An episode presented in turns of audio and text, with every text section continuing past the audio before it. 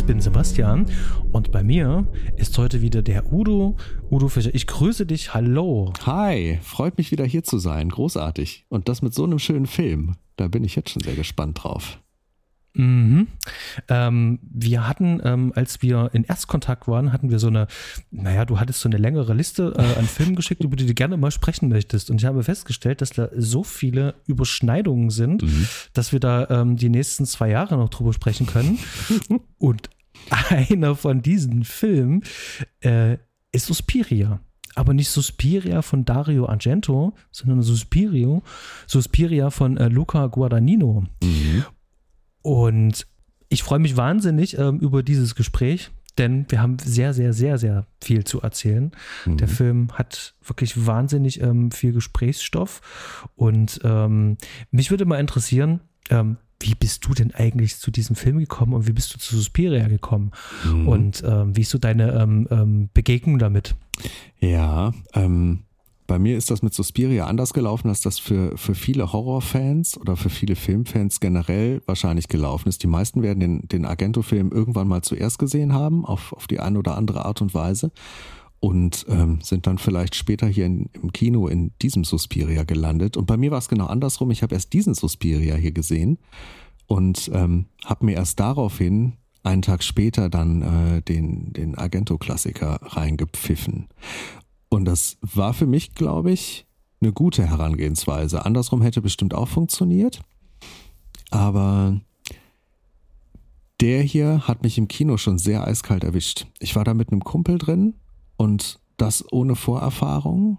Ähm, ich mache das sehr gerne so, dass ich mir nichts durchlese, sondern dass ich im Endeffekt nur ein Kinoplakat kenne, auch keinen Trailer gucke ähm, sondern einfach dann denke, boah, das ist was, was mich interessiert. Mich haben die Plakate damals unglaublich angesprochen. Ich fand das ganze Artwork ungemein faszinierend und ähm, war dann auch ungemein fasziniert von dem Ergebnis, was ich da im Kino gesehen habe.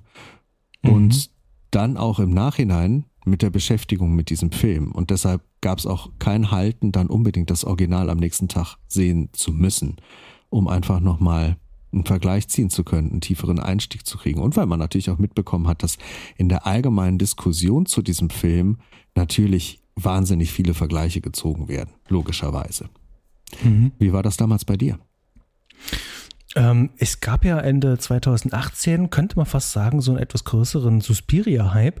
Äh, zum einen gab es ja ähm, das Re-Release, wo ähm, die neue Restaurierung von Suspiria einmal auf Arte lief und natürlich dann auch ähm, die Wiederveröffentlichung auf Mediabook und in verschiedenen großen Formaten äh, erhalten hat.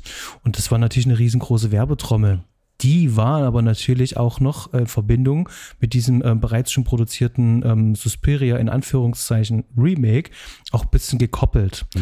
Ähm, so dass ich ähm, auf Arte tatsächlich ähm, mir ähm, zum ersten Mal da ähm, Suspiria angeschaut habe und ähm, ich glaube sogar einen Monat oder zwei Monate später muss es gewesen sein, ähm, zum Jahreswechsel zu 2019, da ging es dann ähm, schon ins Kino und da habe ich mir diesen Film hier angeschaut.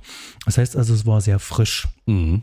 Und äh, so, so, so einen kleinen äh, Höhepunkt gab es dann nochmal zwei Monate später, im Februar 2000 und jetzt muss ich überlegen, oder war das im 2020. Auf jeden Fall gab es das Konzert hier in der Leipziger Peterskirche, wo der Film Suspiria gezeigt worden ist und Claudio Simonetti, also von Goblin, äh, mit seiner Band diesen, diesen Soundtrack dort äh, live performt hat. Mhm. Und da lief dann halt dieser Film. Und das war aber ein ganzes Wochenende. Äh, der Freitag davor war zum Beispiel hier im Leipziger Lief auch dieser Suspiria. Da habe ich ihn dann nochmal gesehen und mit einer Einführung vom Professor Dr. Markus Stiegelecker und äh, einer Podiumsdiskussion und das war insgesamt wirklich so ein, so ein, so ein ganz rundes ähm, Suspiria-Wochenende. Mhm. Und da waren wirklich ähm, sehr viele Bekannte und Freunde äh, waren da halt da und das war wirklich so für mich so eine, eine ganz, ähm, ähm, wie kann man sagen, so eine, so, so eine äh, magische äh, Suspiria-Zeit, wo ich sozusagen das Original und den fast zur gleichen Zeit gesehen habe. Und ähm, ja, so bin ich da halt rangekommen und mhm. vor allem auch an das Schaffen von Argento. Und ähm, ja, wir haben uns aber beim Gespräch ja nicht für den Original entschieden, sondern mhm. für den. Ja.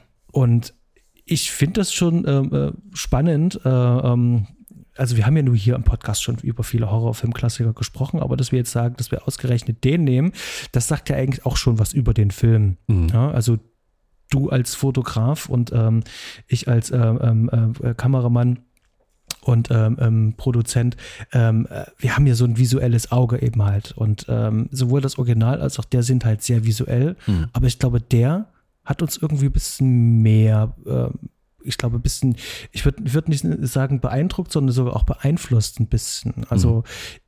viele von den dort gezeigten Bildern ähm, sehe ich auch in meinen Arbeiten auch mhm. selber. Also viele Dinge habe ich tatsächlich auch ähm, bewusst und unbewusst auch einfach auch, ähm, ähm sie haben mich richtig inspiriert. Da gibt es nachher ein, zwei Bilder, da kann ich direkt sogar sagen, was es genau ist, mhm. welches Look und Feel ich meine. Ähm, da würde mich aber mal interessieren, inwiefern dich der Film so ein bisschen so beeinflusst hat und ob er das tatsächlich hat. Ja. Ich würde jetzt einfach sagen, ja. Ja, das hat er, das hat er absolut, weil ich finde, also es gibt immer wieder Filme, die sind unglaublich fürs Kino gemacht. Und ich glaube, bei Suspiria zählt das für beide. Und beide auch ähm, teils aus ähnlichen Gründen, teils aus sehr unterschiedlichen Gründen. Aber wenn man jetzt mal rein formal daran geht, die Bilder sind eine Wucht. Aber mhm. was es halt ausmacht, ist die Kombination aus Bildern und, und Sound, beziehungsweise aus Bildern und Musik. Und auch da mhm. haben die beiden Filme durchaus eine Verbindung, auch wenn sie das völlig anders anpacken, visuell, audiovisuell ähm, haben sie beide den, die, dieselbe Macht von Bild und Ton, dieselbe, dieselbe Sogwirkung, die einen so richtig in, in, in einen Rausch reinzieht. Und mhm. ähm, Guadagnino nimmt dieses alte Material und formt da mehr daraus, aber mhm. die Sogwirkung im Kern, die halt dieses, dieses Kinoerlebnis, gerade, gerade bei dieser ersten Sichtung, die das so, so bedeutend und einzigartig macht, die Sogwirkung haben beide Filme. Und das finde ich völlig faszinierend. Und bei dem hier kommt dazu, dass der einen eben nicht einfach nur in diesem Sog da durchzieht, sondern dass der so viel mehr da reinpackt, was einen nachhaltig beschäftigt. Und das habe ich gemerkt. Ich kam aus diesem Kino und der Film hat mich beschäftigt. Der Film hat meinen Kumpel beschäftigt. Wir haben diskutiert. Es wurde im Saal diskutiert. Und ich habe auch schon ganz viele Menschen getroffen, die diesen Film gesehen haben, die Fragen haben, die offene Themen haben, die das Ding nachhaltig beschäftigt. Und ich finde, das ist einer der Punkte, weshalb ich den hier auf die Liste gesetzt habe und nicht den alten. Weil der alte, mhm. der alte ist cool, ist ein toller Film und der ist also gerade auch aus fotografischer Sicht unglaublich inspirierend, gar keine Frage. Aber der hat mich nicht so beschäftigt, inhaltlich, thematisch und von, mhm. von, ja auch nicht mal von den Figuren und wie mit denen umgegangen wird. Es hat mich einfach nur die Sogwirkung richtig hart erwischt. Und das ist bei, bei äh, dem von Luca Guadagnino ein anderes Ding. Einfach mhm. mehr irgendwie, ohne das Werten zu meinen. Einfach größer, größerer Kosmos. Das ist auf jeden Fall richtig beobachtet und ich, ich sehe das, ich sehe das, äh, ich sehe das wirklich genauso wie du. Mhm. Ähm, der, der Original, der äh, Stiegelecker sagte auch zu Recht, es spricht hier wirklich von diesem performativen Kino. Ja? Also äh, Argento geht es hier in erster Linie darum, ähm, mit, äh, mit Bildern und mit Musik eine Stimmung zu erzeugen und weniger jetzt äh, eine große Geschichte zu erzählen, sondern ähm, dich mit sozusagen ähm, wie bei einem Ballett, wie bei einem Theaterstück dich richtig mit reinzureißen. Eher noch äh, Ballett, das trifft es noch, noch eher.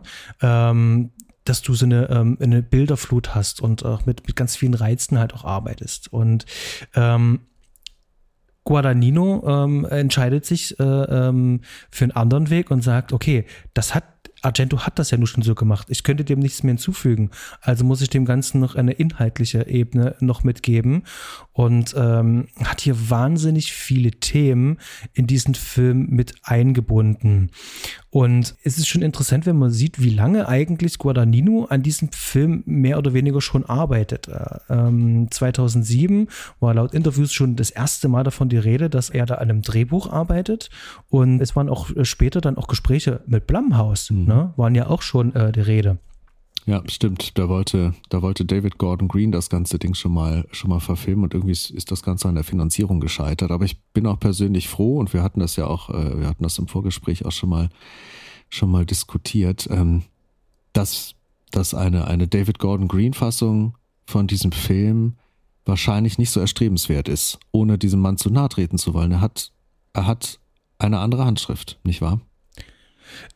Ja, er hat eine andere Handschrift, eine andere Visualität. Mhm. Und das ist, äh, das ist nicht abfällig gemeint, aber ähm, die, äh, die intellektuelle Erzählweise eines Guadagninos hat er halt nicht, sondern mhm. er verlässt sich eben halt auch äh, ganz viel auf Visualität. Ja. Und ähm, das ist ja genau das, was Argento aber nur schon gemacht hat. Er hat da sozusagen schon alles ausformuliert, mhm. was Visualität betrifft. Und er hätte sozusagen diesen Film nur wenn dann nochmal neu machen können, aber nicht neu interpretieren können. Also mhm. das Source Material richtig nehmen und dann komplett äh, in, in einen neuen äh, Kontext halt auch einfach bringen. Und äh, das geht ja schon damit los, äh, dass der Film hier 1977 im geteilten Berlin spielt. Mhm.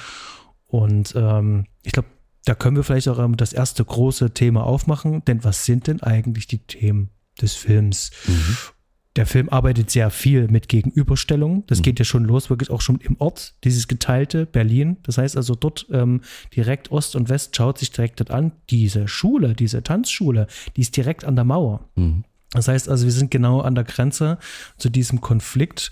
Und ähm, wir hatten jetzt nur im Vorgespräch schon sehr viel drüber gesprochen, weil es sind zwar viele Themen, aber es gibt so ein, ein, ein über, ähm, überstehendes Thema, das ist der Generationskonflikt. Mhm.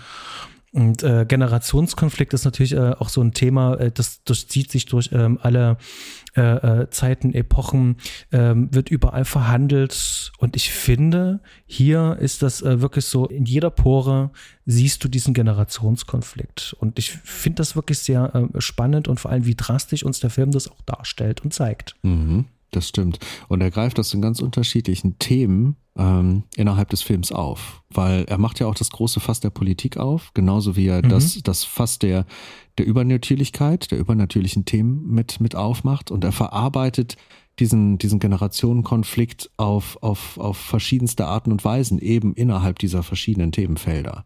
So, mhm. ähm, ne, wenn man, wenn man wenn man hineinguckt in diese Tanzschule, in diesen Hexenzirkel, ist dieser Generationenkonflikt ganz, ganz präsent. Die Alten, ich will nicht sagen gegen die Jungen, eher die Alten wollen ja die, die Jungen äh, nutzen, missbrauchen vielleicht, ähm, mhm. gebrauchen, irgendwas, irgendwas in diesem, diesem Feld. Und ähm, da auch diese unterschiedlichen Herangehensweisen und die unterschiedlichen Werte und Methoden, also dass, dass äh, die älteren Hexen im Endeffekt ähm, sich sehr auf ihre, ihre Kraft, ihre Erfahrung, ihre, ihre Weisheit und Stärke verlassen, äh, grundlegend manipulieren wollen, ähm, zu einem ja, vermeintlich höheren Zweck und dann eben dagegen gestellt die Impulsivität und die Radikalität einer, einer jungen Generation, ähm, die vermeintlich gelenkt werden kann und dann aber darin ähm, ausbricht und darin eigene Gedanken und Ideen nicht nur formuliert, sondern dann eben auch agiert und überrascht und ähm, ja, so gegen die alten Strukturen kämpft, arbeitet und diese sprengen will. Ja, und dann haben wir auf der anderen Seite ja noch eben dieses politische Thema, ne, mit RAF und, äh, und Konsorten. Wie hast du das empfunden? Und ich, ich, ich sehe das tatsächlich wirklich ähm, ähm, auch als Spiegel äh, dieses Hauptthemas. Ähm, ähm, ich finde, dieses Setting macht sozusagen nochmal diesen Konflikt klar. Ähm, wir haben sozusagen jetzt hier den Faschismus ähm, gegen den äh, Antifaschismus gestellt. Mhm. Ähm, das heißt also, wir haben hier sozusagen nochmal eine Doppelung von dem eigentlichen Thema, dieses Gegenüberstellen, was der Film an allen Ecken eigentlich auch macht. Und ähm, das äh, geht ja auch so weit, äh, dass hier auch das ähm, äh, Matriarchat äh, und das Patriarchat gegenübergestellt werden, diese Machtverhältnisse. Ähm, es gibt hier eine Szene, wo Männer sozusagen diese, äh, diese von Frauen dominierte äh, ähm, Burg, möchte ich jetzt mal nennen, wie so eine Festung mhm. betreten. Und ähm, das ist eine sehr eindrucksvolle Szene, was da passiert halt. Ähm, du kommst hier in unser äh, Hoheitsgebiet rein. Wir zeigen dir jetzt mal, was hier geht. Und das, ähm, das ist in so vielen verschiedenen Ebenen äh, ist das abgebildet und in dem Film in die, auch in die DNA auch reingeschrieben. Ähm, da, da, da ist, da ist so viel drin wir könnten wahrscheinlich eine ganze Woche könnten wir äh, Podcasts damit filmen mit den Themen, die da drin sind. Mhm. Und man merkt hier auch an, dass dieses Drehbuch schon sehr lange existiert und sehr lange arbeiten konnte. Mhm. Und ähm, aus der zeitgenössischen Kritik liest man immer genau raus, der Film würde jetzt zu lang gehen. Also überliest immer so eine Dreiviertelstunde, geht da ein bisschen zu lang, ähm, weil so viele Themen eben halt rein äh, verfrachtet werden.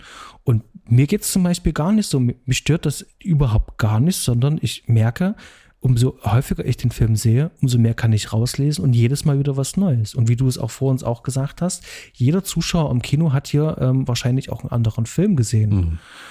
Die Themen sind klar, mhm. die sind aber teilweise untergründig. Das ist sozusagen der, der Unterbau ne, für das, was da eigentlich passiert.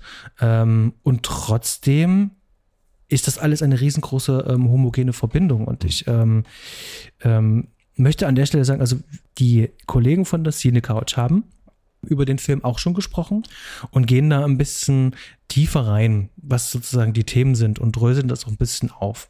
Und ich glaube, ähm, wir würden uns jetzt hier auch ein bisschen zu sehr verrennen, wenn wir jetzt äh, ähm, versuchen, das selber aufzudröseln. Denn gerade ähm, für uns beide war es halt auch wichtig, das Visuelle auch mal anzusprechen, denn das fällt eigentlich überall runter.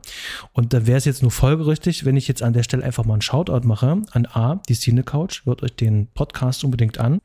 Dann sei noch an der Stelle erwähnt, es gibt ein Buch und zwar herausgegeben von Stefan Jung und ähm, Professor Dr. Markus Stiegelecker und zwar heißt das Berlin Vision. Und da gibt es ein extra Kapitel zu diesem Film. Ähm, die ähm, Lioba Schlösser hat da ähm, dieses Kapitel geschrieben und äh, da geht sie tatsächlich auch auf diese äh, Themen nochmal ein. Um das aufzugreifen, mir geht das auch so und ich finde, dass es nicht nur, äh, nicht nur ein Punkt ist, dass äh, jeder in diesem Kino quasi einen anderen Film gesehen hat, sondern ich stelle auch an mir selber fest, ich gucke den Film immer wieder. Ich glaube, ich habe ihn jetzt drei oder viermal gesehen. Ich meine, dreimal sind's. Und auch ich habe jedes Mal einen anderen Film gesehen, weil das ist das Schöne. Mich, mich stört überhaupt nicht, dass da so viele Dinge drin sind. Es fordert mich. Es fordert mich heraus, jedes Mal was anderes im Fokus zu behalten und jedes Mal ein, ein Stück weit anderen Film zu erleben. Das macht für mich hier, hier die Tiefe dieses Werks ganz enorm aus. Finde ich unglaublich faszinierend. Bei der allerersten Sichtung war das vor allem die audiovisuelle Ebene, über die wir heute auch sprechen werden. Und mhm. diese ganzen inhaltlichen Geschichten und diese Themen und auch wenn es äh, auch um das Thema Verlust geht, was wir wahrscheinlich nur am Rande erwähnen werden, aber es kommt ja auch drin vor mit, mit, äh, mit dem Klemperer und, äh, und seiner Frau und so. Ähm, das hat mich alles erst viel später beschäftigt und hat mich in der, in der, in der allerersten Kinoerfahrung ähm, ich habe es aufgenommen, ich habe es mitbekommen, aber das, das war überhaupt nicht mein Fokus. Das war alles so im peripheren Sichtfeld irgendwie. Hm. Ja. Bevor wir jetzt richtig tief in das Gespräch reingehen, ähm, machen wir vielleicht mal ganz kurz noch die Hard Facts und vor allem mal die Zusammenfassung. Mhm. Ähm, Hard Facts, ähm, der Film ist von 2018, der geht 152 Minuten. Das ist äh, eine ähm, italienische und amerikanische Koproduktion. Das Ganze ist 2018 rausgekommen, ist ab 16 Jahren freigegeben. Regie führte Luca Guadagnino, ähm, den man definitiv äh, von dem Sommererfolg Call Me By Your Name kennt. Und äh, der hat ähm, sein ähm, Ensemble, mit dem er eigentlich bei fast allen Filmen zusammenarbeitet, äh, mit der Kamera hier wieder zusammen. Der wir werden die Namen sehr wahrscheinlich jetzt falsch aussprechen und werden viele Namen falsch aussprechen. Oh ja. Bitte verzeiht es uns. Ähm, mein Italienisch ist praktisch quasi gar nicht vorhanden. Ähm, Drehbuch hat äh, äh David äh, Kaiganich geschrieben, ähm, zusammen mit äh, Luca Guadagnino zusammen. Dann die Produktion hat Marco Morabito zusammen mit eben halt dem Regisseur und dem Drehbuchschreiber erledigt und die Musik ist von Tom Yorke. Das wird nachher nochmal ein extra Thema sein. Ähm, Kamera, ähm, Sayombu äh, Muk, äh, Muktiprom, das ist ein, ein Kameramann, ein thailändischer. Ähm, da schicke ich euch in die, äh, verlinke ich euch in den Shownotes äh, mal ein kleines Video-Essay und zwar von Indepth. Äh, die ähm, haben die äh, Arbeitsweise, die Philosophie von Mukti Prom ähm, schön zusammengefasst und wieder arbeitet. Und das wird auch ein wesentlicher Bestandteil auch für unsere Besprechung halt sein. Also dieser visuelle Stil. Also wer da ein bisschen was äh, mehr erfahren will, schaut dann einfach unten in die Show Notes. Und ähm, Schnitt hat Walter äh, Fasano gemacht. Ähm, das ist auch ein äh, langjähriger Kollaborateur von Guadagnino.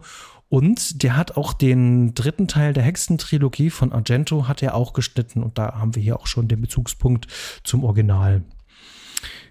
Wer ist denn eigentlich in der Besetzung alles dabei? So, da haben wir allen voran äh, natürlich äh, Dakota Johnson, die ähm, für mich persönlich vor allem durch diesen Film hier bekannt ist, aber man kennt sie natürlich auch aus anderen Werken. Ich persönlich eigentlich nur aus äh, vielleicht ein oder zwei weiteren Filmen. Den ganzen Rest glaube ich nicht, dass ich davon was gesehen habe. Ich habe halt Bigger Splash noch gesehen, auch hier vom gleichen Regisseur.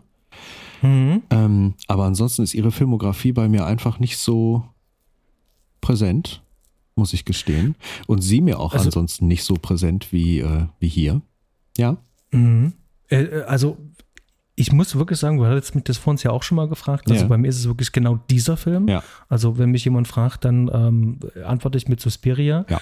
Und ähm, man hätte sie vielleicht noch aus der Social Network kennen können, aber ähm, ich glaube, den meisten da draußen, ähm, wahrscheinlich nicht unseren Zuhörern, aber ähm, ist er ja bekannt durch Fifty Shades of Grey. Mhm. Und ähm, das ist eine riesengroße Lücke, die da bei mir aufklappt, wo ich nicht weiß bin, ob ich da bereit bin, irgendwelche Zeit zu investieren, um die zu schließen. Man muss nicht jede Lücke schließen. Ich werde das in dem Punkt äh, höchstwahrscheinlich auch nicht tun. Aber naja, es gibt auch Fans dieser Reihe, wie von allem. Mhm. Ähm, als nächstes haben wir die wunderbare Tilda Swinton. Ähm, mhm. Hier nicht nur in einer Rolle, sondern in mehreren Rollen. Da kommen wir ein bisschen später noch drauf zu sprechen. Und ja. für mich ist die Tilda immer ähm, sehr besonders. Ähm, prägnant vor allem, wenn ich ihre Filmografie so betrachte, für mich ganz persönlich durch die Jim Jarmusch-Filme, ähm, wo sie zum einen ein, ein, ein sehr ja, prägnanten und sehr ähm, intensiven Auftritt hat in äh, Lost in Translation. Nee, mhm. ja, Quatsch. The Limits of Control. Bumm. Limits of Control. The Limits danke. of Control. Ja, ja. Ähm, und natürlich die tragende Rolle in Only Lovers Left Alive oder eine der beiden tragenden Rollen in Only Lovers Left Alive. Der, also, ihr Spiel ist sehr besonders und das ist auch in diesem Film so. Das wird später noch ein bisschen zu, zu beleuchten sein. Ähm, auf jeden Fall eine herausragende Schauspielerin, was man hier auch ganz klar merkt.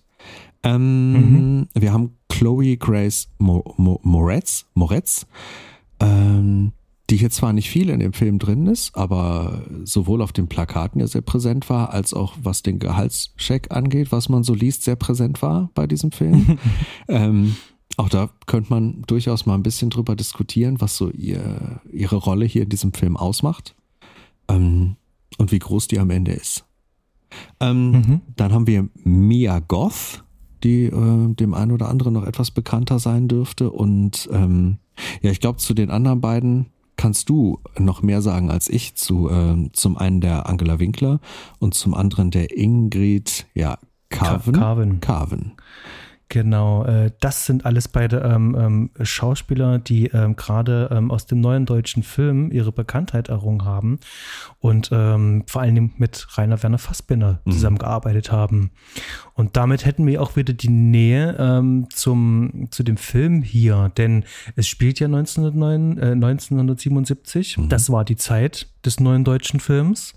Und das sind die zwei, zwei große Grand Dames sozusagen aus dieser Zeit. Und die sind in diesen Film hier einfach mit integriert. Und ich sage bewusst integriert, denn die Besetzung, das Casting, das ist hier sehr, sehr, sehr geschickt und vor allen Dingen auch ähm, sehr ähm, das ist so unglaublich gut. Ähm, ich nehme jeder ähm, Figur, also jeder, äh, ich nehme jeder ähm, Figur, nehme ich dir das, das, das Spiel ab. Ich nehme äh, ähm, schon allein durch, wie die Figuren besetzt sind, durch das Gesicht, die erzählen schon eine eigene Geschichte. Da ist schon was drin. Wenn ich Angela Winkler oder Ingrid Carven zum Beispiel sehe, dann weiß ich, was die eigentlich schon gemacht haben, was die für den neuen deutschen Film gemacht haben. Mhm. Aber ich verbinde die nicht mit ihren Rollen, sondern wirklich tatsächlich mit, mit dem, was die sind. Mhm. Und dann sind die jetzt in diesem Film, der genau zu, zu dieser Zeit spielt. Und das ist sozusagen eine zusätzliche Ebene, die sich da halt auch auftut. Und das ist ähm, ein unheim, unheimlich geschicktes Casting. Mhm. Und ähm, wenn man äh, sich ein paar Interviews äh, zu dem Film auch anschaut, ähm, dann äh, wird man merken, dass das tatsächlich auch, ähm, auch beabsichtigt war. Das ist auch, auch intendiert, halt auch von Guadagnino äh, sozusagen noch auf einer nächsten Ebene diesem Film wirklich noch einen Subtext zu geben. Mhm. Und das finde ich sehr spannend. Ähm, vielleicht sollte man noch erwähnen bei der Besetzung, wir haben ja auch noch einen Gastauftritt ähm, von ja. mhm. äh, Jessica Harper, die im Original ja die Hauptrolle gespielt mhm. hat. Ja, stimmt. Ich verlese mal ganz kurz eine Zusammenfassung mhm. vom Film und möchte hier an der Stelle noch ähm, die übliche Spoilerwarnung aussprechen. Ähm, wer den Film noch nicht gesehen hat, ähm, ja, gerne Film anschauen und dann hier zurückkommen. Ähm, es gibt nicht so viele Spoiler, bin ich der Meinung. Ähm, vielleicht bei der Besetzung äh, wird sich das ein oder andere Aha noch einstellen. Es ist jetzt aber auch nicht so wichtig, finde ich. Also, ich weiß nicht, wie du das siehst, aber gerade bei dem Film habe ich nicht das Gefühl, jetzt großartig viel ähm, mhm. zu spoilern, in Anführungszeichen. Nee, nee, nee. Okay, dann fasse ich mal zusammen. Leg los. Die junge Susie Bennion zieht nach dem Tod ihrer Mutter aus Ohio in den Westen des geteilten Berlins der 1970er Jahre. Susi schreibt sich in einer renommierten Tanzakademie ein. Zur selben Zeit verschwindet eine Tanzschülerin namens Patricia. Die Umstände bleiben zuerst ungeklärt. Sarah, eine weitere Tanzschülerin, macht eine seltsame Entdeckung. Die Fassade der Tanzschule unter Leitung der begnadeten Madame Blanc beginnt zu bröckeln. Punkt, Punkt, Punkt. Ich finde das total faszinierend, dass diese Inhaltsangabe diese Hexengeschichte nicht aufgreift. Denn also Guadagnino macht ja, macht ja im Riesenunterschied zum alten Argento-Klassiker, ähm, der macht diesen Aufhänger ja sofort in einer der ersten Szenen komplett klar. Das ist ja, das ist ja direkt von vornherein Bestandteil dieses Films. Und mhm. dass das in dieser ähm, kurzen Inhaltsangabe oder in diesem kurzen Teaser komplett ausgespart wird, finde ich, finde ich wirklich faszinierend was, was sich der Schreiber, die Schreiberin an dem Punkt wohl gedacht haben mag. Ob das, ob das für die Person einfach nicht wichtig war, vielleicht am Ende. Aber eigentlich mhm. ist es mhm. ja ein, ein absoluter Kern dieses Films. Spannend. Ja, das stimmt. Ähm, ich, ich nehme das hier wirklich auch nur als, als, als, mhm. so, ein, als so ein Teaser, nehme ich das bloß ja, wahr. Ja. Ähm, das hat ja hier keinen Anspruch auf, ähm, ja, inhaltliche Detailtreue, okay. also so gar nicht, gar nicht. ähm, sei es drum. Mhm. Ich, ich würde sagen, wir gehen so mal ein bisschen so grob in unsere Themen rein. Ähm, mhm. Wir haben hier ein bisschen was zusammengetragen. Wir haben äh, zum einen wollen wir heute mal über die Erzählstruktur sprechen. Ähm, dann äh, noch ein kleines Unterkapitel, ähm, werden wir über den Schnitt sprechen.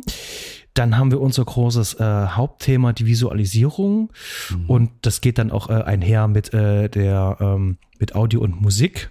Äh, und zum Schluss kommen wir dann wirklich zur Inszenierung, Schauspiel und dann noch ein paar offene Fragen zum Film. Das ist so ein bisschen so grob der Fahrplan für heute. Mhm. Und ähm, ich würde gerne einfach mal reingehen in die Erzählstruktur. Denn ich äh, ähm, ich finde das schon äh, fast schon ein bisschen konventionell, wie uns der Film am Anfang klar macht. Äh, wir sind hier in sechs Kapiteln und dann haben wir noch einen Epilog. Und das ist unsere Erzählweise. Und dann hält der Film sich hierbei eigentlich gar nicht dran, sondern er gibt einfach diesen Kapiteln zwar Überthemen, aber eigentlich ähm, hast du, ähm, es ist eigentlich, wenn, wenn, wenn, wenn, wenn, wenn du so willst, tatsächlich einfach ein ähm, komplett durchgehender Film, der hin und wieder ein paar Rückblenden noch mit drin hat, aber die Kapitel braucht es meiner Meinung nach eigentlich nicht. Aber es ist schön, um sich da jetzt äh, hier im Gespräch dran vielleicht lang zu hangeln. Ja. ja.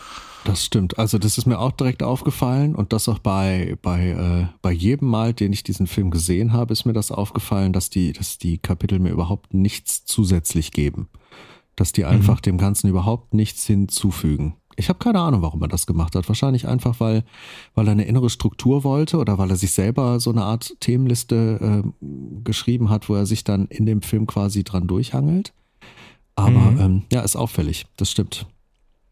Ja, und ähm, der Film ist ja an, an, ansonsten zu Großteilen ja tatsächlich linear erzählt. Mhm. Ähm, und wir haben zwischendrin halt auch äh, Rückblenden, wir haben Zusammenschnitte, ähm, wie Traumsequenzen haben wir mit drin. Das sind verschiedene Erzählstrukturen innerhalb dieses Films, aber ansonsten ist der ja dann doch äh, relativ ähm, stringent eigentlich erzählt, finde ich zumindest. Von der Kerngeschichte, Und, äh, ja, ja. Absolut. Ja, von der Kerngeschichte. Und jetzt ist aber tatsächlich die Frage, was ist denn eigentlich die Kerngeschichte? Denn wir haben es schon im Vorgespräch festgestellt, also eigentlich sind das so zwei Filme. Mhm. Das sind zwei Filme, die hier in einem Film so ein bisschen erzählt werden. Mhm. Wobei ich glaube, die Kerngeschichte schon ganz klar eben dieses, dieses Generationenkonfliktthema innerhalb dieser Schule ist. Also gerade unsere Hauptfigur verkörpert durch, durch Dakota Johnson und eben auch ähm, um den Hexenzirkel äh, der älteren Hexen ähm, hm. mit, mit, mit Tilda Swinton da schon, schon ganz klar voran, äh, dass da in äh, diesem sich anbahnenden Ritual schon erstmal der, der vorgeschobene Kern liegt. So. Mhm. Und dann hat man parallel laufend noch mehrere andere Dinge. Zum Beispiel halt äh, den Herrn Klemperer, den du äh, gerade mhm. angedeutet hast, was so eine völlig nebenlaufende Handlung ist mit knappen ja. Berührungspunkten. Mhm. Ähm, und womit ja auch der ganze Film grundsätzlich quasi startet, wenn man so will. Mhm. Der zumindest am Anfang den Aufhänger äh, ausmacht, um, um in diese Welt dieser Tanzschule eingeführt zu werden oder äh, auch in dieses Mysterium dieser Tanzschule direkt mhm. eingeführt zu werden. Ähm, der hat fast ein bisschen fast ein bisschen den Zweck einer, ein, eines Erzählers, der einen mit durch die Handlung ein Stück weit durchnimmt, ohne es wirklich äh, mit Worten zu erzählen, aber er, er führt einen da an gewisse Punkte von außen. Mhm. Ich, ich, ich weiß, was du meinst. Allerdings ähm, weiß er zu bestimmten, äh, also das ist ja kein zuverlässiger Erzähler, denn ähm, wenn er von außen in das Geschehen erstmal eindringt, erfahren wir aber als Zuschauer schon sehr viel von dem, was innen drin passiert. Mhm. Das heißt also, das sind zwei Erzählstrukturen, mhm. die da sozusagen parallel laufen. Und ich frage mich tatsächlich wirklich, ähm, wer ist denn eigentlich ähm, unser Protagonist im Film, also unser tatsächlicher Protagonist? Mhm. Denn ich sehe hier tatsächlich drei. Mhm. Mindestens. Mhm. Mindestens drei Protagonisten. Mhm. Und ich glaube, dieses ähm, nicht klare, ähm, äh, klare Festlegen auf einen Protagonisten ähm, ist in dieser Erzählstruktur halt verankert. Denn ich glaube, er will eben halt vielleicht auch bewusst, aber ähm, er will auf jeden Fall nicht ganz klar formulieren, wer denn hier die Hauptfigur ist. Und das geht auf in der Rolle von Tilda Swinton, die hier selber drei Rollen spielt. Mhm. Das heißt also, das ist schon wieder eine Meta-Aussage. Ich kann das hier ähm, ich kann das hier hin und her shiften, wie ich möchte. Ich kann meinen Protagonisten äh, einmal den Klemperer sein lassen. Ich kann das einmal die ähm, Susie Benyon. Äh, Susie Benyon sein. Ich kann aber auch einmal Madame Blanc, also auch wieder von Tilda Swinton, kann ich das sozusagen zuspielen und äh, habe sozusagen diesen diesen, diesen, diesen, diesen, diesen, äh, dieses Dreieck. ist mhm. wie so ein Dreieck. Mhm. Drei magische Zahl. Ähm, ich glaube, der spielt halt auch sehr viel mit dieser drei, mhm. ähm, mit magischen Zahlen. Ähm, das ist ja auch in diesem ganzen Film auch in die DNA reingeschrieben. Diese ganzen Zeichen, Symboliken, mhm. ähm, an allen Ecken und Enden wird das ja eben halt auch aufgegriffen. Mhm. Und ähm, das, das, äh, das ist so für mich, dass wir vielleicht als sperrig wahrnehmen, ist von ihm aber genauso angelegt. Das soll bewusst nicht definiert sein. Mhm. So nehme ich das zumindest wahr. Ja, obwohl die Susie Benyon als Charakter schon ähm, als Figur innerlich die, ähm, die größte Reise hier durchmacht, die größte Entwicklung durchmacht. Von dieser ankommenden, ähm, erstmal naiv und schüchtern und scheu wirkenden äh, Tanzschülerin hin zu dem, was sie dann am Ende wirklich ist. Und also das ist ja wie eine Zwiebel, die sich entblättert, ne? Wie, wie, wie wie, wie ein Vogel, der irgendwann fliegt. Am ja, Ende. Und und also, das, also da gehe ich voll mit. Mhm. Aber selbst auch der Klemperer hat ja auch eine Entwicklung, ja. nämlich von jemandem, der auch eigentlich was über ähm, äh, seine Frau wissen will, die äh, in den Wirren des Zweiten Weltkriegs ähm, verschwunden gegangen ist. Mhm. Ähm, erfährt er ja nicht nur, was mit ihr passiert ist, sondern ähm, erfährt ja auch selber auch Erlösung. Also mhm. er wird ja eben halt auch erlöst sozusagen auch aus seinem Leiden heraus. Mhm. Und ähm, auf dieser Note endet sogar der Film halt auch. Also er zeigt uns dann sozusagen auch nochmal ähm, dieses, ähm, dieses Anwesen da halt in Ostberlin, da halt mhm. halt diesen, diesen kleinen ähm, Garten, diese, diese Laube, zeigt uns halt auch noch da mit den Initialen halt. Mhm. Der Film will genau da eben halt auch enden.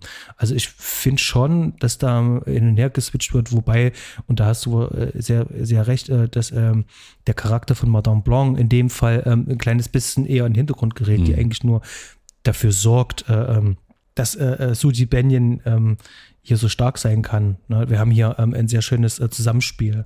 Ja, und das passt ja auch total zum Thema, dass sie eigentlich die konservative Rolle einnimmt und sich eben re also relativ starr durch diesen Film bewegt, rein innerlich. Dass sie, mhm. ähm, dass sie zwar auch eine kleine Entwicklung mitmacht, dass sie ja so eine Art, oh, ich will nicht sagen, vielleicht ein bisschen Beschützerrolle einnimmt, ne? Mhm. So ein bisschen eine Zwischenebene zwischen der, zwischen der, wie heißt die ganz alte? Mir fällt gerade der Name der Rolle nicht ein. Äh, äh, die, die ähm, äh, Helena Marcos? Ja, genau, Oder? richtig. Dass sie so eine mhm. Art, so eine Art Schutzmauer schon fast bildet, auch wenn die nicht besonders hoch ist und nicht besonders effektiv ist. Aber da merkt man ja schon, dass da so eine kleine innere Reise stattfindet. Aber ansonsten steht sie schon für die sehr starren Strukturen der, der Älteren sozusagen. Ich glaube, das wäre mhm. auch ein mhm. guter Punkt, wo wir über die Performances gerade mal kurz sprechen können, wenn wir jetzt gerade dieses, dieses, dieses Dreieck schon äh, drin haben. Ähm, mhm. Ich fange mal mit Dakota Johnson an. Die hat mich hier, mhm. die hat mich hier schlicht und einfach aus den Schuhen gehoben. Und das liegt an ganz vielen Dingen. Das liegt ähm, vor allem an der Energie, die sie da mitbringt. Auch die Energie dieser Tanzperformances. Also ich, ähm, ich bin kein großer Tanzkenner. Wirklich nicht. Mhm. Also ich, äh, ich habe äh, beruflich bedingt mit dem einen oder anderen Tänzer, mit der einen oder anderen Tänzerin zu tun und ähm, ich mag das Schaffen sehr und komme da auch immer ein Stück weit tiefer rein, aber das ist alles sehr fern von dem Tanz, den man hier sieht. Also ähm, was ja so eine Mischung aus Ballett und Modern Dance ist. Irgendwie eine Kombination mhm. aus beidem. Und ähm, das liegt natürlich auch ein gutes Stück weit an der Inszenierung, aber das liegt auch ganz klar an, an, an Dakotas Spiel, weil das, was sie mit ihrem Körper da macht, was sie mit ihrer Körpersprache da macht, mit dieser Spannung, die sie in dem Körper drin hat, das ist, ähm, das ist unglaublich fesselnd und das ist auch eindeutig gewollt, ähm, unglaublich erotisch. Sie, sie bringt da trotz Schlabberklamotten und ganz wenig äh, Arbeit mit Make-up, bringt sie da eine, eine Körperlichkeit mit rein, die ist äh, unglaublich beeindruckend. Ähm, mhm. Also gerade die, ähm, das äh, ist auch ein Punkt, der äh, später bei, bei Inszenierung und Visualität eine Rolle spielt, aber bei dieser Spiegelszene, diese erste große Tanzszene, wo sie die Füße und die Hände angefasst bekommt und wo sie das erste Mal so richtig aufblüht in ihrem Tanz, wo diese Schnitt-Gegenschnitt-Situation entsteht mit, äh, mit der anderen Tanzschülerin, äh, die, ja. die dabei ihr Ende findet, ne? Mm, das hat so eine, so eine Wucht. Dieser, dieser, dieser, dieser Moment, das hat so eine, so eine Wucht in diesem Tanz und gleichzeitig so eine Wucht in diesen Bildern und da auch genau so eine Wucht ähm, in dem wie die Szene klingt. Und ich glaube, mhm. im Kino war das so, dass spätestens da hat mich, hat mich Dakota Johnson mit ihrem Spiel einfach vollkommen gefesselt mit dem, was sie da tut. Und das hat sie geschafft, das über den ganzen Film dann auch durchzuziehen. Dass mich das, wie sie diese Rolle spielt, einfach packt. Und das schafft Tilda Swinton auf ihre Art genauso. Die beiden sind auf Augenhöhe, was das angeht. Wie ging dir das? Sehr. Ja, also ähm, das ist exakt, das sind genau meine ähm, Beobachtungen, äh, als ich im Kino war. Ähm, ich konnte das am Anfang ähm, schwer einordnen. Der Guadagnino hat sie erstmal sehr spartanisch ähm, ähm, inszeniert, äh, sehr ruhig, nicht so viel äh, große äh, Establishings, sondern sehr behutsam alles. Ähm, fast schon voyeuristisch ähm, ähm, aus der Ferne so ein bisschen beobachtet, wie sie zum Beispiel ankommt. Und ähm, das steigert sich dann immer mehr. Wir bekommen dann mit, was in ihr steckt. Ähm, diese Körperlichkeit, von der du schon gesprochen hast, dieses ähm, energetische, das entwickelt sich langsam. Und im Verlaufe des Films macht der Film dann auch wieder einen Sprung. Sie entwickelt sich dann wie so eine Art ähm, Führerin von diesem Tanzkollektiv. Sie macht eigene Entscheidungen und dann irgendwann äh, ist sie sogar, ähm, ähm, wirkt fast schon erhaben distanziert. Da gibt es dann noch eine Szene in diesem Café Paris, ähm, wo sich ähm, Taylor Swinton und Dakota Johnson direkt gegenüber sitzen und äh, isoliert voneinander sind. Mm, das Gipfel da und das ist ähm, das ist ähm, diese Mischung aus ähm, ihrer, wie sie inszeniert ist und einfach nur ihrer Präsenz. Mhm. Vieles liegt auch, ähm, es, ist, es ist gar nicht in dem, was sie sagt, sondern wirklich tatsächlich, du bringst es auf den Punkt, das ist tatsächlich ähm, die ganze Physis, die sie da mitbringt. Diese, diese geballte Weiblichkeit. Ähm, sie soll für, für uns ja diesen, ähm, bei diesem Generationskonflikt ja eben halt die Jugend ja auch verkörpern. Mhm. Und das schafft sie sehr gut. Da nimmt sie uns sehr gut mit auf die Reise. Ja. Als wäre sie eine eine junge Ausgabe der Madame Blanc, als wäre sie, als wäre sie wirklich der Spiegel, der Spiegel, in den Madame Blanc da hineinschaut. Mhm. Unglaublich faszinierend. Aber auch Tilda Swinton muss man erwähnen. Also sie spielt ja hier, ne, du hast es erwähnt, sie spielt ja, sie spielt ja drei Rollen in diesem Film, wobei ähm, vor allem zwei Rollen ja erstmal sehr prägnant sind, eben die der Madame, mhm. Madame Blanc und eben auch des, äh, des, äh, des Dr. Klemperer. Ähm, mhm. Was ja ich weiß nicht, Dr. Klemperer, warum sie ihn gespielt hat, ob das, äh, sie sagte selber in irgendeinem Interview, dass das vor allem der Spaß am, Sp äh, am Spiel ist, dass sie einfach unglaubliche Lust darauf hatte. Aber ich glaube, es spielen definitiv auch noch andere Punkte mit rein, dass das auch natürlich eine, eine interessante, ein interessanter Marketing-Gag ist auf irgendeine Art und Weise. Ein interessantes Mysterium für den Zuschauer, ob man es rauskriegt, ob man es nicht rauskriegt. Ähm, mhm. Ähm, aber sie spielt auch diese, diese männliche Rolle und diese Facette unglaublich gut. Ich hatte, mhm. ich, äh, man, man, diese Figur bekommt damit so eine Entrücktheit, so ein, so irgendetwas, wo man die ganze Zeit spürt, da ist, ist was anders. Da ist was. Das artifiziell. Ja. Ähm, dieses, dieser, dieser Punkt, äh, den hatte ich im Kino irgendwann auch. Hier stimmt irgendwas nicht. Ich konnte es nicht also ich wusste, da ist irgendjemand, der ist auf alt geschminkt. Mhm. Aber ich wusste zu dem Zeitpunkt nicht, dass es Taylor Swinton ist. Mhm. Also so gar nicht, gar nicht. Und äh, wäre mein Kollege Stan, mit dem wir hier auch schon ein paar Folgen besprochen haben, ähm, neben mir gesessen und hätte gesagt, das ist aber Taylor Swinton. äh, ich wäre erst viel, viel später im Film irgendwie erst drauf gekommen, dass das Taylor Swinton ist. Da gibt es so ein, zwei äh, Szenen, wo man das dann, dann schon ein bisschen sehen kann. Also spätestens, ähm, äh, wenn, wenn äh, äh, der die Brille absetzt, mhm. ähm, dann kann man das schon, schon ein bisschen sehen. Ähm, aber eigentlich diese Verkörperung, dieses Laufen, ähm, auch mit der Stimme, ähm, ich hatte es ja auch ähm, im Original gesehen, die, der, der, ist ja eigentlich mehr oder weniger, wenn man so will, auf Deutsch und die sprechen dann eben halt auch alle Deutsch. Mhm. Gebrochen Deutsch, gebrochen Englisch, ähm, gebrochen Französisch oder, also da ist wirklich so viel mit Sprache halt, was dem ganzen Film übrigens auch eine sehr schöne ähm, äh, zusätzliche Note gibt, diesen Film so ein bisschen auch so eine Fragilität und so eine Brüchigkeit gibt. Mhm. Ähm, aber das ist unglaublich stark, was die da halt auch mit ihrer Stimme machen kann. Also, mhm. dass die dann auch so brüchig dann eben doch klingt. Und ähm, dann gibt es ja Szenen, äh, da ist sie ja dreimal in einer Szene zu sehen, mhm. zum Schluss zum Beispiel. Dreimal ist sie dort zu sehen und das ist schon, das ist schon beeindruckend. Mhm. Ob es jetzt direkt gezielt ein Marketing-Gag war, du, das, das kann ich tatsächlich nicht sagen. Oder ob es von Anfang an angelegt war oder ob sich das ergeben hat, mhm. das weiß ich tatsächlich nicht. Das würde mich aber interessieren, also wenn äh, einer von euch da draußen äh, Zuhöris ähm, da Informationen hat, ähm, lasst uns gerne mal zukommen. Das würde mich tatsächlich interessieren. Soweit habe ich tatsächlich gar nicht geforscht. Witziger Funfact zu der Sprache ist ja auch, dass, äh, dass Jessica Harper hier, als sie für diesen Film angefragt wurde, sofort begeistert war und sofort mit da rein wollte und ähm, dass sie äh, vorgegeben hat, sie könnte Deutsch und musste dann, als sie zugesagt hat, äh, weil sie es nicht konnte, musste sie erstmal mhm. kräftig ran und direkt die Sprache, Sprache eintrainieren, Sprache einüben. Sowas finde ich immer lustig. Das äh, das passt ganz ich gut. Ich finde aber, das haben sie gut und clever gelöst dann halt, weil die wussten ganz genau, das klingt halt einfach ähm, drüber. Ja. Das, das klingt halt nicht echt.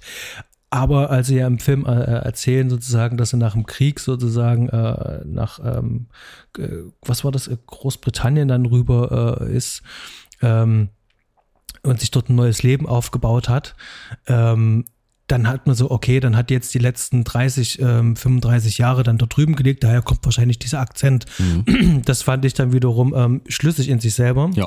Ähm, aber es ist ja tatsächlich äh, innerhalb des Films aber auch ähm, tatsächlich nur eine Finte. Das mhm. ist ja tatsächlich so nicht passiert. Mhm.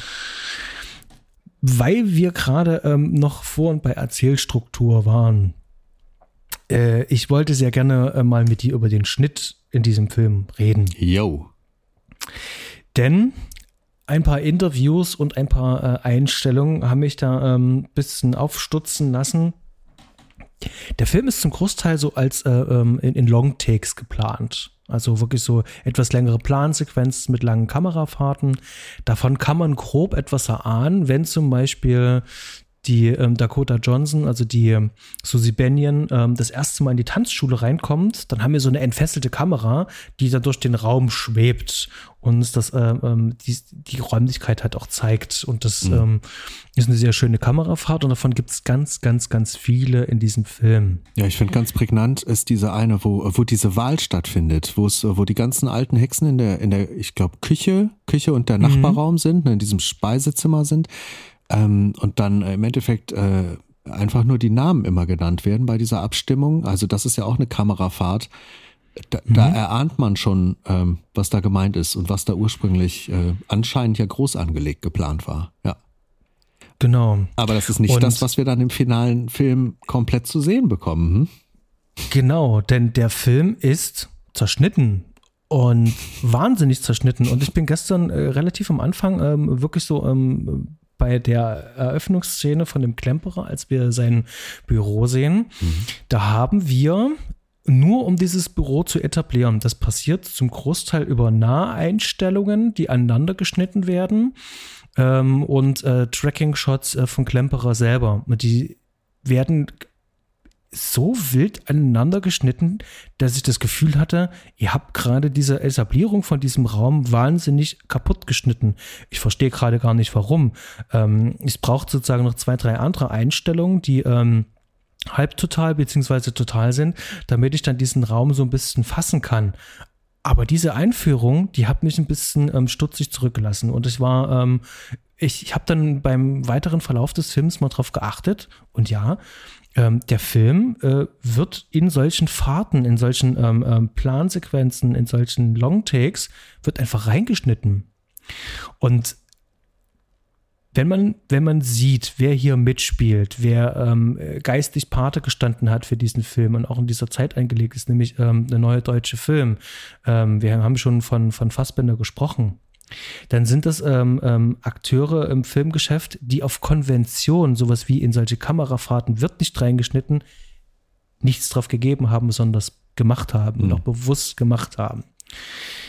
Wenn man weiß, dass Guadagnino das geplant hat, aber der Editor gesagt hat, ähm, du pass mal auf, lass uns da bitte reinschneiden, dann glaube ich, dass der Editor ähm, hier ähm, einen guten Plan oder einen guten Ansatz zumindest hatte und Guadagnino hat sich auf jeden Fall davon ähm, ähm, überzeugen lassen.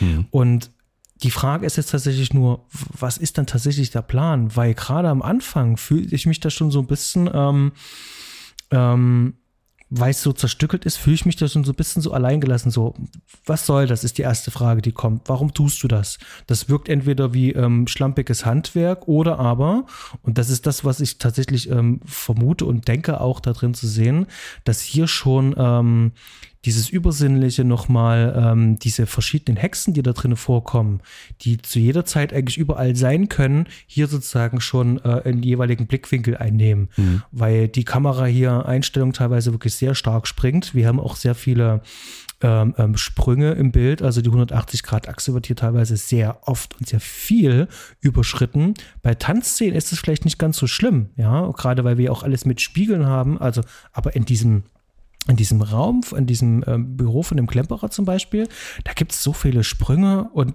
da kann ich mir wirklich nur vorstellen, ähm, alles klar, eine ähm, ähm, äh, Theorie ist halt ähm, dieses Gefühl, von oben wird draufgeblickt von verschiedenen Seiten. Ähm, das, äh, das Mystische, das Magische, das ist sozusagen all around us. Ich glaube, die wollten dem Film die Ruhe nehmen ähm, und ein Stück weit das Ganze wirklich nervöser machen, nervöser rüberbringen und direkt ähm, auch wirklich noch mehr Bilder, Informationen und Einflüsse auf den Zuschauer wirklich einprasseln lassen im wahrsten Sinne des Wortes. Ähm, weil eigentlich hätte sich diese Klemperer-Szene ja angeboten, äh, wie bei zum Beispiel das Fenster zum Hof, der Einstieg. Ne? So eine mhm. wirklich, wie du sagst, so eine Kamerafahrt durch den Raum, ruhig und verweilend auf den Details, auf den, auf den einzelnen Punkten in diesem Raum. Und ich kann mir sehr gut vorstellen, dass, dass der Cutter das Material gesehen hat und dass dem das zu ruhig war für die Stimmung dieses Films. Und auch für die Fülle der, der Materialien in diesem Film. Dass er das mit den Schnitten nicht nur unterstützen wollte, sondern eher noch ein bisschen auf die Spitze treiben wollte, an manchen Punkten. Ich, du bringst mit dir jetzt eine Idee natürlich. Es kann natürlich sein, dass äh, Guadagnino ähm, vielleicht ein ganz anderes Pacing im Hinterkopf hatte. Ja. Und der Film wahrscheinlich dann dreieinhalb Stunden lang gewesen wäre. Das kann gut also, sein, ja. Das kann ich mir tatsächlich wirklich vorstellen. Absolut. Ähm, und äh, da sagt dann wahrscheinlich dann halt auch ähm, ähm, irgendjemand anderes an einer anderen Stelle so, Leute, ähm, wir haben schon Probleme, einen Zwei-Stunden-Film äh, in die Kinos bekommen, aber dreieinhalb Stunden wird hier nicht gehen. Ihr müsst die Schere wahrscheinlich ansetzen mhm. ähm, und daraus sozusagen eine neue ähm, Taktik halt entwickeln. Das kann natürlich auch sein, also wirklich sagen, ähm, aus, ähm, naja, äh, aus taktischen Gründen tatsächlich das auch schon zu machen. Ja. Das, das ist durchaus möglich, das macht Sinn halt dadurch entsteht aber eben halt auch wieder so ein, so ein, so ein ganz bestimmtes Look and Feel halt, dieses bisschen abgehackte, ich meine, das, du hast es ja bestimmt auch, ähm, auch unterbewusst wahrgenommen oder auch andere Leute, die sich jetzt mit Schnitt vielleicht nicht auseinandergesetzt haben, aber merken, ähm, hier gibt es eben halt Sprünge. Mhm. Und ähm, ob die nur in der Zeit sind oder nur im Raum sind, die Sprünge, aber die, die das ist immer so ein, das, da hat man schon das Gefühl, okay, hier ist irgendwas, hier ist irgendwas Fremdartiges. Mhm.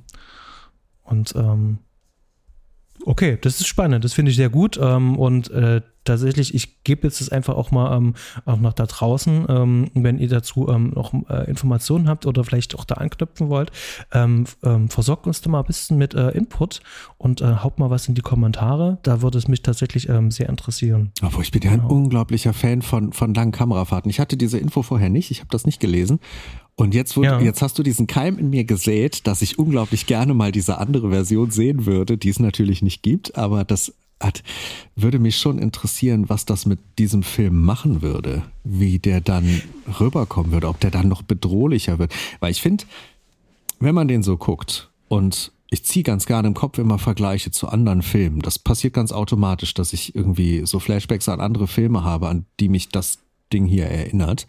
Und das erste, was ich da im Kopf hatte, waren so 70er Jahre Polanski-Geschichten. Ähm, mhm. von, von, der ganzen Stimmung, vom, vom Look and Feel, von, von, von dem, was der Film auch mit mir macht. Und äh, ganz speziell musste ich an den Mieter denken, ähm, mhm. The Tenant.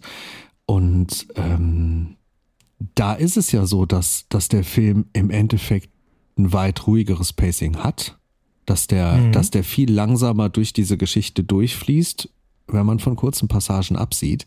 Und vielleicht hatte Guadagnino hier, hier etwas mehr in dieser Richtung im Kopf ursprünglich, mhm. als er das so geplant hat und ist dann aus anderen Gründen davon abgerückt. Aber ich fände es spannend, das mal zu sehen. Also, mhm. hm, es wird keinen Director's Cut geben in dieser Richtung.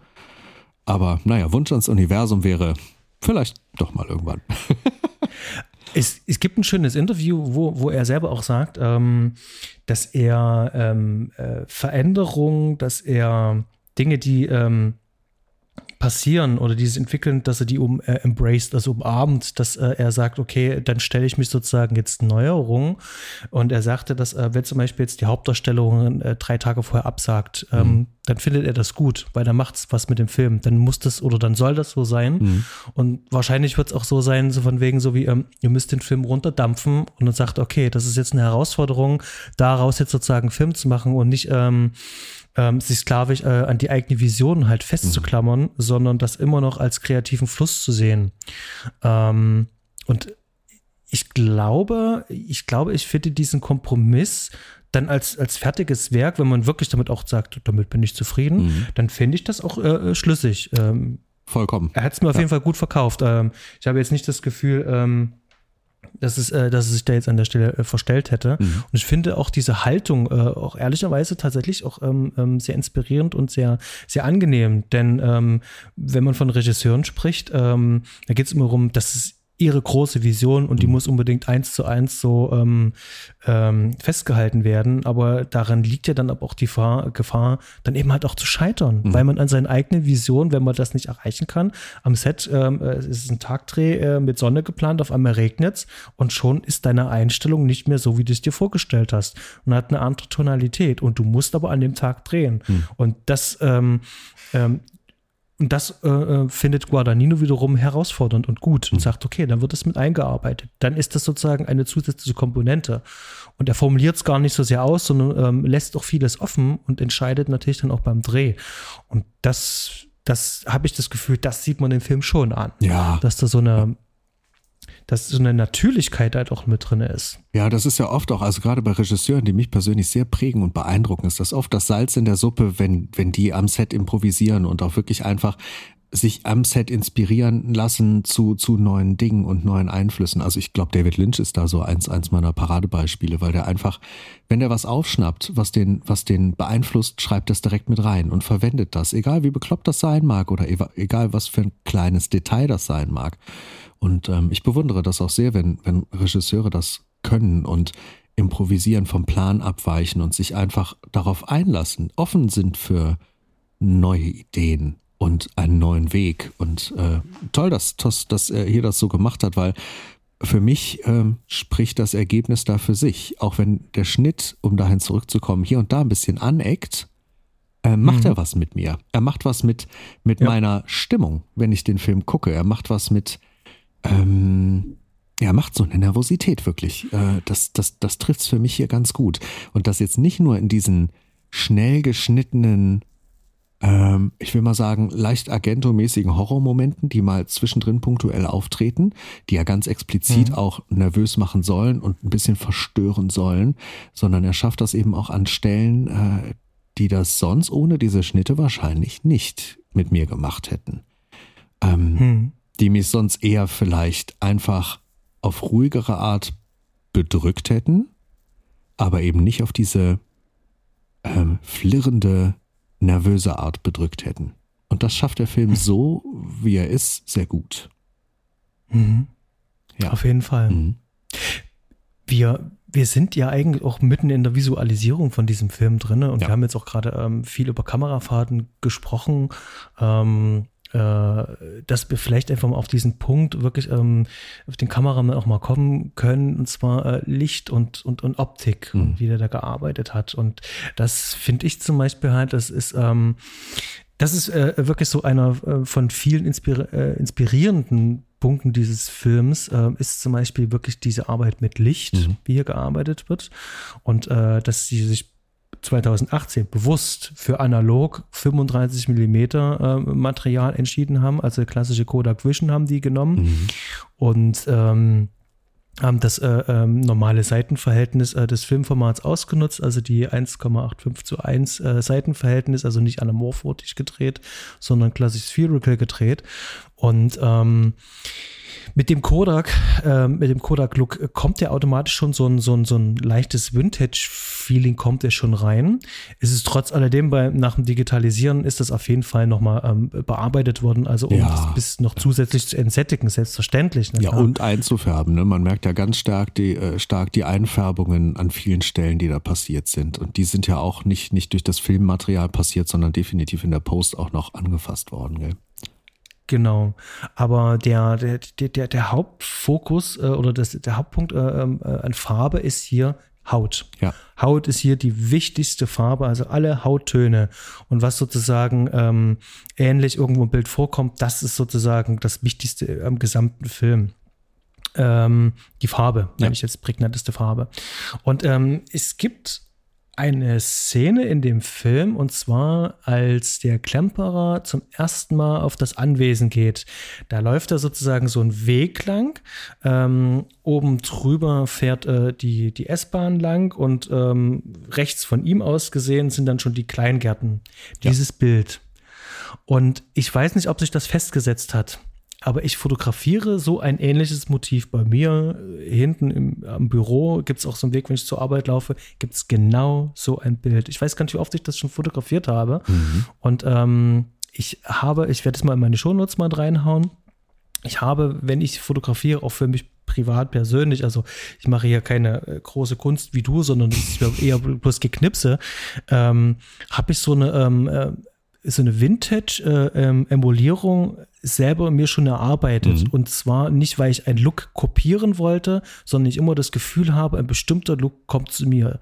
Ich habe also jetzt drei Jahre an einem bestimmten Look gearbeitet und immer weiter verfeinert mhm. und rausgefunden, wie die Farbkontraste und wie nuanciert, äh, wie ich die halt ausarbeiten. Das heißt also, sind hier Grüntöne zu sehen und wenn ja, wie sind die Grüntöne, mhm. äh, das Gelb rausgezogen zum Beispiel und all so eine Sachen.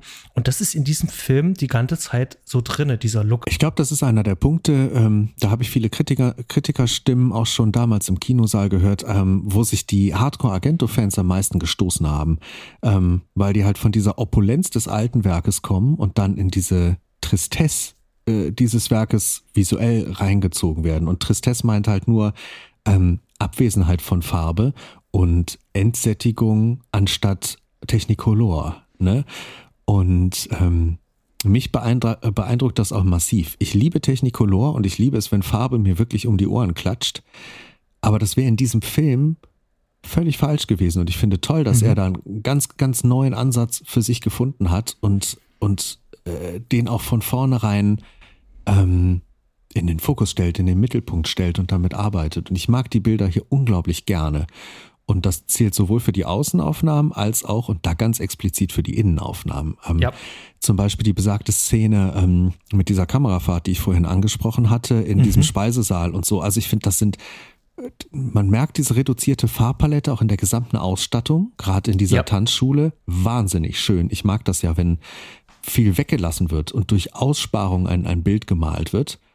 Ähm, auch in dem Spiegelsaal finde ich das ganz extrem, also generell in diesen, diesen äh, Tanzmomenten, auch wenn die Vorhänge zugezogen werden, aber auch in diesem Café, das du vorhin angesprochen hast, Café de Paris ist das, ne? Ja, genau. Ähm, finde ich das auch. Durch diese, diese Reduktion der Farben bekommen diese schon, schon fast Massenszenen einen sehr besonderen Touch. Das hat was von einem alten Gemälde, einem alten Meister, der an der Wand hängt, wo man sich die Personen anguckt und studiert und ähm, ich finde das toll. Mich hat das äh, im Kino schon sehr erwischt, aber ich habe auch äh, hier zu Hause im Heimkino bemerkt, ähm, dass das einfach eine Bildsprache ist, die mir sehr, sehr gut gefällt.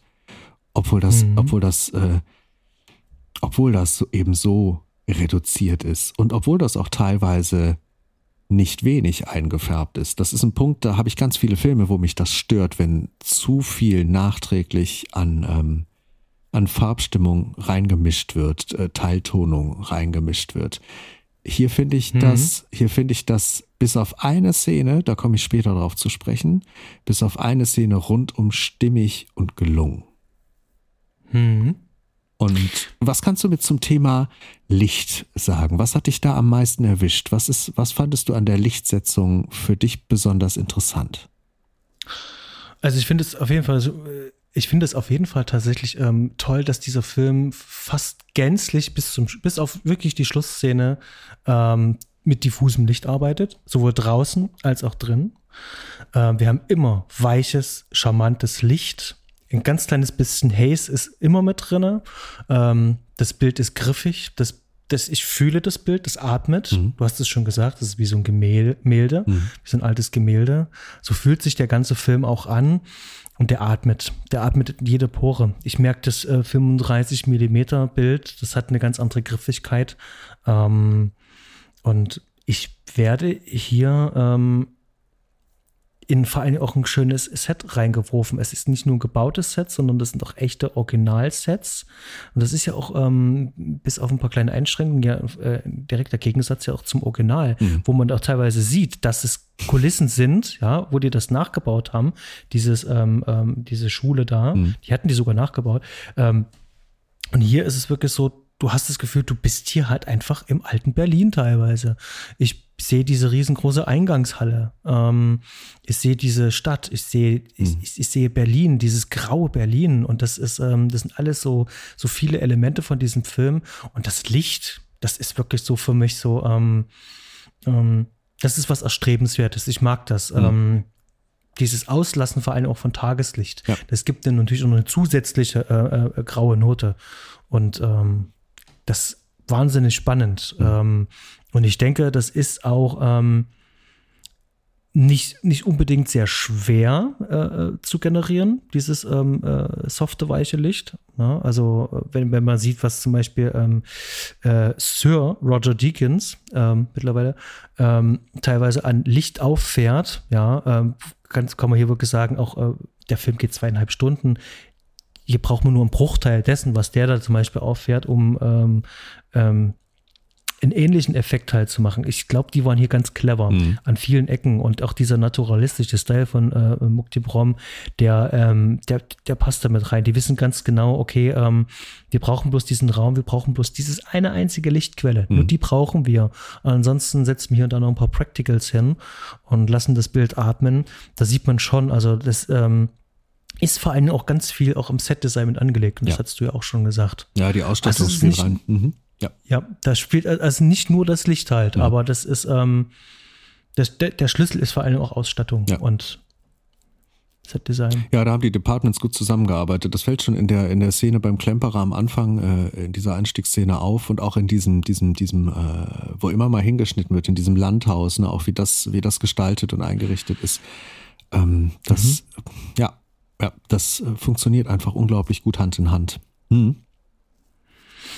Genau. So. Äh, zu den ja. Optiken kann ich jetzt nicht wirklich viel sagen, weil das ist tatsächlich so der, der, der klassische, äh, äh die, die, die klassischen Ari-Primes, äh, die da halt jetzt zum, zum Einsatz kommen. Ähm, das ist ein abgestimmtes System, Ari. Und, mhm. und Ari ist nicht äh, äh, aus gutem Grund ähm, ähm äh, Marktführer. Ja, also egal ob nur Film oder jetzt auch digital, ähm, die haben wirklich ähm, sehr, sehr, sehr viel Geld auch ähm, reingesteckt in die Forschung. Mhm. Das heißt also, die haben auch sehr viel auch für den Markt da halt auch getan, wenn es eben halt um Digitalisierung geht. Ähm, wie können wir sozusagen auch diesen Filmlook auch emulieren? Und man sagt ja auch immer so, dass zum Beispiel auch der digitale ähm, äh, Look, äh, die Hauttöne bei Ari am besten halt rüberkommen. Mhm. Und tausche ich mir Material zum Beispiel an ähm, von verschiedenen Kameras, dann kann man das halt auch ganz klar ähm, ähm, sehen. Und ähm, ja, Mukti Brom ist äh, allgemein ähm, bekannt dafür, dass er eben halt mit äh, analogem Material viel arbeitet und ähm, das ist hier ein, eine wunderbare ähm, Zusammenarbeit und da ist was Tolles bei entstanden. Also ich kann mich da nur in äh, überschwänglichen ähm, Lobhudeleien kann ich mich hier nur ähm, ergießen. Lass uns mal auf die Kamerafahrten zu sprechen kommen. Aber auch da Mach kann mal. man sich, glaube ich, sehr viel in Lobhudeleien ergießen. äh, weil ich finde, dass, äh, dass, äh, dass der Kameramann hier unglaublich schön ähm, mit den Figuren mitgeht, also dass er unglaublich schön dynamisch arbeitet und dass das auch ein äh, spannendes Wechselspiel ist eben aus diesen, diesen, diesen freien Fahrten und, ähm, und wirklich schön komponierten statischen Einstellungen, dass man da, mhm. also da wird ja nicht unglaublich massiv experimentiert. Man hat jetzt nicht irgendwelche krassen Vogelperspektiven mit drin oder sowas, was natürlich auch daran liegt, dass das eben oft echte Räume und äh, nicht, nicht einfache Sets sind. Ähm, aber man merkt auch, dass da der Fokus ganz klar immer mit den Personen geht, dass immer irgendwelche Figuren oder oft eine Figur wirklich im Mittelpunkt drin steht und äh, da wird mit gespielt, da wird mit gearbeitet. Ich finde auch schön, dass, äh, also mindestens ein Split-Diopter-Shot ist auch mit drin. Das freut mich immer sehr, wenn ich einen finde. Da ist einer drin, der ist ganz, ganz kurz. Vielleicht gibt's auch mehr, vielleicht ist mir was entgangen, aber ich mag das. Welcher? Welcher? Ähm, das ist eine Szene, wo Madame Blanc und ähm, ähm, die äh, Susan zusammen in einem Dialog sind, allein in einem Raum. Ich glaube, es ist Susans Raum. Und ähm, wo Madame Blanc hinten in der in, in, mehr in Richtung Ecke des Raumes steht und die Susan vorne und da äh, sind beide per Splitterdiopter eben im Fokus mit drin. Eine, mhm. eine kurze Einstellung, aber das ich finde man, man, man, man erkennt es immer relativ sofort, wenn, wenn man darauf achtet, sowieso. Ähm, ähm, da, da habe ich nur eine Frage. Ja. Weil da habe ich mich tatsächlich die Frage gestellt, ist es tatsächlich ein Splitter-Adapter oder haben die das einfach ganz clever dann in der Post zusammengeklebt, was zum Beispiel Herr Fincher sehr gerne macht. Mhm. Ähm, und dann einfach sozusagen die Kante, ähm, die, die kann man ja so oder so eigentlich ganz gut verstecken, auch ja. im Set-Design, aber ähm, die Kante halt einfach sozusagen mit diesem markanten äh, Tilt-Shift sozusagen da ähm, hinterher digital eingefügt, was ja tatsächlich nicht so schwierig ja eigentlich ist. Ja. Ähm, und nur diesen, diesen ähm, Effekt zu erzielen. Mhm. Weil ich kann sie tatsächlich nicht genau sagen, ob das wirklich mit dem Split-Doppler gemacht ist. Könnt, könnte ich dir nicht sagen. Ja, das, Oder ob es digital gemacht ist. Das lässt sich halt auch wirklich schwierig auseinanderhalten. Also da müsste man schon, schon ganz in die Tiefe gehen. Aber ich gehe ganz schwer davon aus, wenn er mit diesem 35 Millimeter Material arbeitet und so gut vorausgeplant ja. hat. Also ich, ich würde fast meine Hand dafür ins Feuer legen, dass das ein Splitter-Shot ist. Weil man merkt ja auch in diesem Film generell, ähm, dass an vielen Stellen, auch wieder von einer großen Szene abgesehen, aber an vielen Stellen auch viel auf digitale Mittel verzichtet wurde und viel wirklich versucht wurde, ganz in echt zu drehen, ganz natürlich zu drehen, alles in Camera direkt äh, zu organisieren und zu gestalten. Ne? Ähm, ich ich, ich, ich würde es wetten, aber ich kann es nicht versprechen. Ich finde, das ist an einem Bild echt, das kriegt man digital so gut hin, wenn man es drauf anlegt und wenn man das gut macht. Ähm, ich weiß nicht, ob man das so einfach erkennen kann. Lass uns mal ganz kurz über den Elefanten im Porzellanladen mal sprechen. ähm, du hast die ganze Zeit immer von einer Szene oh, gesprochen, ja. wo du gesagt hast, äh, ähm, da sprechen wir nachher nochmal drüber. Lass uns doch mal über die Szene sprechen. Ja, okay. Und, ähm, wir machen die Büchse der Pandora mal auf. Mein großer Makel an diesem Film, weshalb der bei mir keine 10 Punkte hat äh, auf meiner 10er-Skala, sondern immer nur die 9,5 bekommen wird. Das mhm. ist der, ich glaube, der sechste Akt ist das ähm, wenn mhm. ich die Nummerierung richtig im Kopf habe. Und das ist eben die große Hexenzeremonie-Szene, mit der ich mhm. wirklich Schwierigkeiten habe. Und mit der habe ich sowohl visuell Schwierigkeiten in vielerlei Hinsicht, ähm, mhm. als auch eben ein einziges dickes, fettes CGI-Problem in diesem, in diesem Film. Ähm, mhm. Aber fangen wir mal rein visuell an. Mich stört da zum ersten Mal die Einfärbung, dieses mhm. massive Rot, was so sehr da drüber gelegt wird, dass, äh, dass man wirklich auf viele Bereiche schon fast als unkenntlich erlebt was mhm. natürlich mhm. gewollt ist. Aber das zusammen mit dieser Kameratechnik, die da verwendet wird, mit diesen, äh, es müsste ja auch eine Form von, von, von Langzeitbelichtung sein, sodass die ganzen Bewegungen ja. verschwimmen. Wie wird das gemacht? Ähm, das ist tatsächlich einfach das klassische Undercranken mhm. äh, vom Shutter. Also das heißt also normalerweise die, die Shutterregel, ähm, ähm, wenn ich mit 24 Bildern pro Sekunde drehe, dann habe ich meinen Shutter auf eine 48 Sekunde gestellt. Mhm. Umso höher ich den einstelle, zum Beispiel ein Hundertstel, umso klarer und schärfer wird das Bild. Aber wenn ich runtergehe und sage, ich mache jetzt sozusagen nur noch ein Zehntelsekunde zum Beispiel, dann habe ich so eine Sprünge drinne. Das heißt also, dann wird immer, dann ist das Bild nicht mehr so flüssig, dann hackt ja. das. Ja. Und das hat der Film tatsächlich gemacht. Also an der Stelle ganz bewusst den Shutter undercranked, äh, damit das Bild springt und so ein bisschen hackt. Mhm. Und mh, das ist auch nicht nachträglich gemacht, sondern das ist eine bewusste Entscheidung. Was mich dann in dieser Szene ganz grundsätzlich stört, ist, äh, mir gefällt dieser optische Effekt nicht besonders gut an dieser Stelle. Mhm. Einfach rein visuell, ich gucke das an und finde es nicht schön. Mhm. Aber was mich halt an dieser Rotfärbung am meisten geärgert hat, ist, da ist, wie gesagt, so viel in diesem Film in Camera gemacht worden, so viel mhm. mit echten Mitteln gemacht worden. Und da ist es halt einfach nur ein Filter, anstatt dass die wirklich rote Lampen benutzt haben, als dass sie den Raum wirklich in echt richtig rot eingefärbt haben. Das haben sie nicht getan. Und mhm. das merkt man, das spürt man, da stimmt einfach was nicht. Und das zeigen sie ja dann noch in der Szene, wo der Klemperer am Boden liegt und wo der Filter weggenommen wird. Wo der richtig mhm. rausgezogen wird und plötzlich sieht man äh, mehr oder minder dann das Originalbild. Das ist was, was mich schon beim, beim ersten Erleben dieses Films gestört hat. Ähm, ich fand das schade, weil der ganze Rest des Films macht das anders und nicht so, so plakativ. Dazu kommt halt diese CGI-Vagina auf ihrer Brust, wenn man so will. Mhm. Ne? die ich auf der großen Leinwand als nicht besonders gelungen empfunden habe. Das äh, ist jetzt mhm. auf einem kleineren Fernseher, juckt mich das nicht so, aber da habe ich mich gefragt, warum sie da, sie sind ja sonst bei diesen ganzen Dingen sehr auf echt getrimmt, auf echte Kostüme, Maskenarbeit, ganz, ganz viel Practical Effects.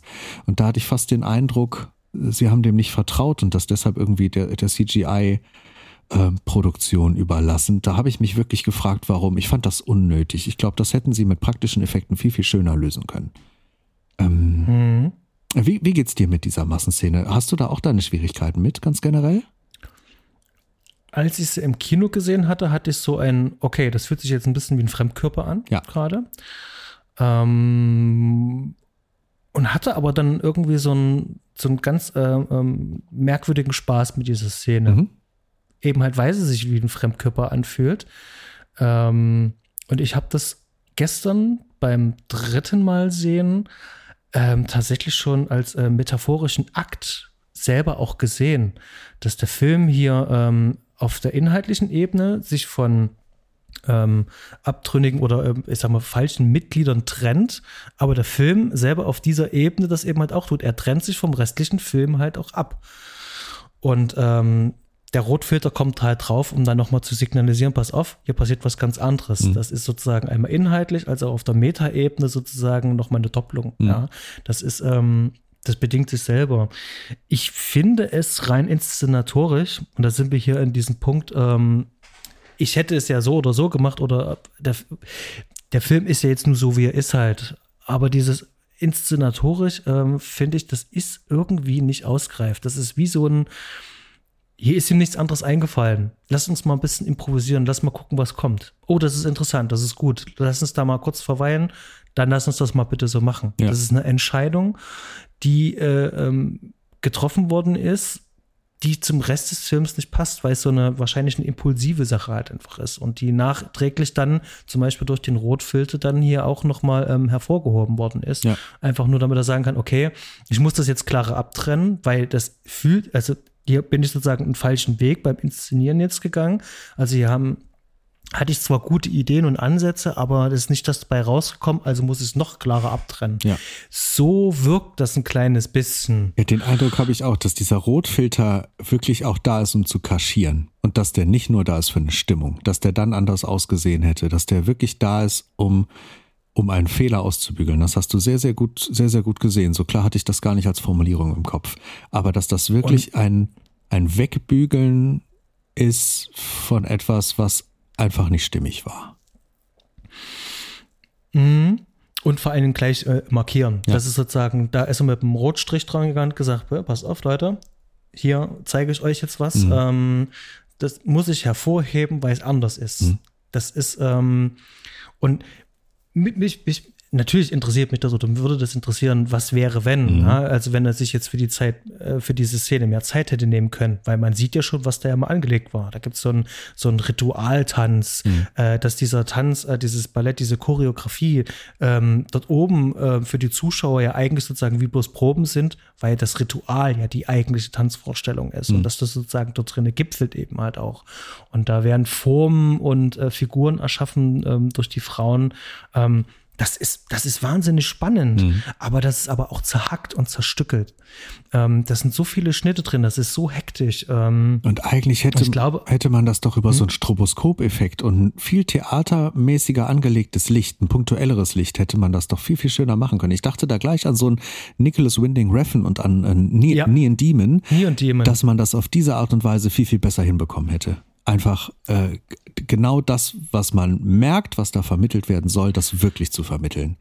Und auch genau, gerade diese Kreatur mit den langen Fingernägeln, ne? Die, die, die, diese, diese dunkle Kreatur, die dann äh, wirklich ähm, das Ableben der, der, der Hexen übernimmt, dass, mhm. dass die mit so einem stroboskopartigen Effekt auch noch viel, viel härter zur Geltung gekommen wäre. Indem man Oder eben, wie bei Mandy geschehen zum Beispiel. Ja, richtig. Indem man die Dinge mehr im Schatten lässt und das Ganze so viel, viel erschreckender macht und der eigenen Fantasie überlässt. Mhm. Ja. Ja. Zum Glück, was heißt zum Glück? Also die Szene geht ja vielleicht 15 Minuten, nimmt nur 15 Minuten vom gesamten Film hier ein. Und vielleicht 20, wenn überhaupt. Und sie zerstört ja auch nicht den Film. Also ich merke nur, Nein. das ist das Einzige, was ich auf der Makelseite bei diesem ganzen Film wirklich ganz, ganz fett aufschreibe für mich. Mhm. Aber das äh, ist trotzdem eine Szene, die ich mir gerne angucke und es ist trotzdem eine Szene, die mich fasziniert. Vielleicht auch mhm. teilweise aufgrund der Hässlichkeit. Und jetzt kommen wir zu einer sehr schönen Überleitung und zwar genau in dieser Szene, wenn dann Dakota Johnson als äh, Mutter Suspirium ja ähm, ähm, offenbart hat und dann rumläuft und die anderen erlöst. Ja, die fragt ja, was sie mhm. sich wünschen und erlöst. Die Musik ja. die im Hintergrund läuft. Ja. Und ich habe so eine Gänsehaut. Normalerweise hätte man jetzt was äh, total Verstörendes haben und nein, Tom Yorker legt wirklich so ein melancholisches Thema darüber, wie er es über den ganzen Film eigentlich auch macht. Mhm. Es gibt auch natürlich verstörende Szenen, aber der hat so diesen melancholischen Grundton, den halt Tom Yorker halt einfach mitbringt. Mhm. Ähm, und der schafft das dann wirklich dann selbst, gerade bei dieser Szene dann da ähm, was, was in mir zu evozieren, was, was, was, was rauszuholen und denke, so wie, dass die Szene noch mehr Tiefe hat. Ja. Und das ist auch meine Überleitung. Ich finde, dass ähm, zu diesem gesamten Look und Feel die Musik ein wesentlicher und ein Hauptbestandteil dieses Films ist, dass der Film so auf uns wirkt, wie er eben halt wirkt. Dass der so viel Tiefe hat, dass diese Charaktere eben halt auch so viel Tiefe bekommen. Ähm, ich weiß gar nicht, ich habe jetzt in Vorbereitung auf diesen äh, Cast jetzt auf dem Weg hierher, habe ich jetzt auch dieses, dieses Thema Suspi Sus Suspiorum, habe ich ähm, bestimmt zweimal jetzt nochmal gehört, um so ein bisschen so in den Mut zu kommen. Mhm. Und ähm, das ist auch ein wahnsinnig starker Song und auch allgemein dieser Soundtrack, äh, ich haue es in die Show Notes, Link, hört euch an, das ist fantastisch. Also das ist, ähm,